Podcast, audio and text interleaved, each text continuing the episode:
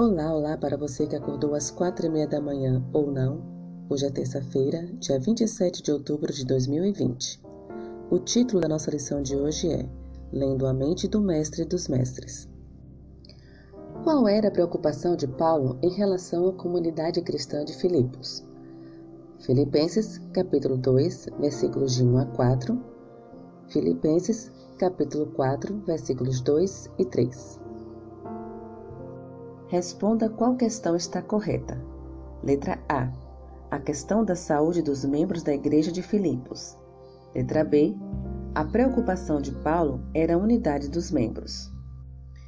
Filipenses capítulo 2, versículos de 1 a 11, é uma das passagens mais profundas da Bíblia.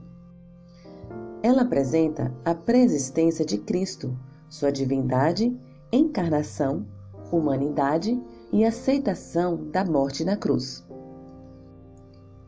Esse texto descreve o longo, difícil e descendente caminho que Jesus trilhou do céu ao Calvário. Filipenses capítulo 2, versículos de 5 a 8. E descreve como o Pai exaltou Jesus a uma posição de adoração universal. Filipenses capítulo 2, versículos de 9 a 11. Muitas verdades maravilhosas estão presentes nesses versos. Como Paulo introduziu Filipenses capítulo 2, versículos 5 a 11. Dos eventos da vida de Jesus celebrados por Paulo, quais, em sua opinião, ele esperava que os cristãos refletissem em sua vida? Filipenses capítulo 2, versículos 6 a 11. Paulo esperava que os cristãos de Filipos, que eram inclinados a discussões, aprendessem com Jesus e com sua encarnação. Se Cristo adotou a forma humana, assumindo a forma de servo, tornando-se em semelhança de homens, e até se submeteu à crucificação, quanto mais eles deveriam se submeter uns aos outros por amor. Somos lembrados de que há muito a aprender com o Mestre dos Mestres.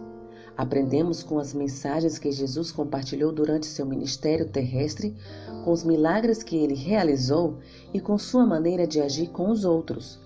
Podemos moldar nossos relacionamentos com os outros conforme o exemplo da sua grande complacência e disposição de trocar as glórias do céu pela manjedoura.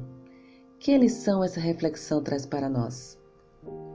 Por outro lado, o mundo muitas vezes nos convida a nos exaltar, a nos orgulhar de nossas realizações. Aprendemos uma lição diferente na manjedoura de Belém e com o Mestre, que a grande obra divina de educação e salvação é realizada não quando nos exaltamos, mas quando nos humilhamos diante de Deus e servimos aos outros. Sua humildade pode ser uma poderosa oportunidade de refletir Cristo para os outros? Com mais esta reflexão, finalizo a lição de hoje. Que o Senhor te abençoe. Um bom dia.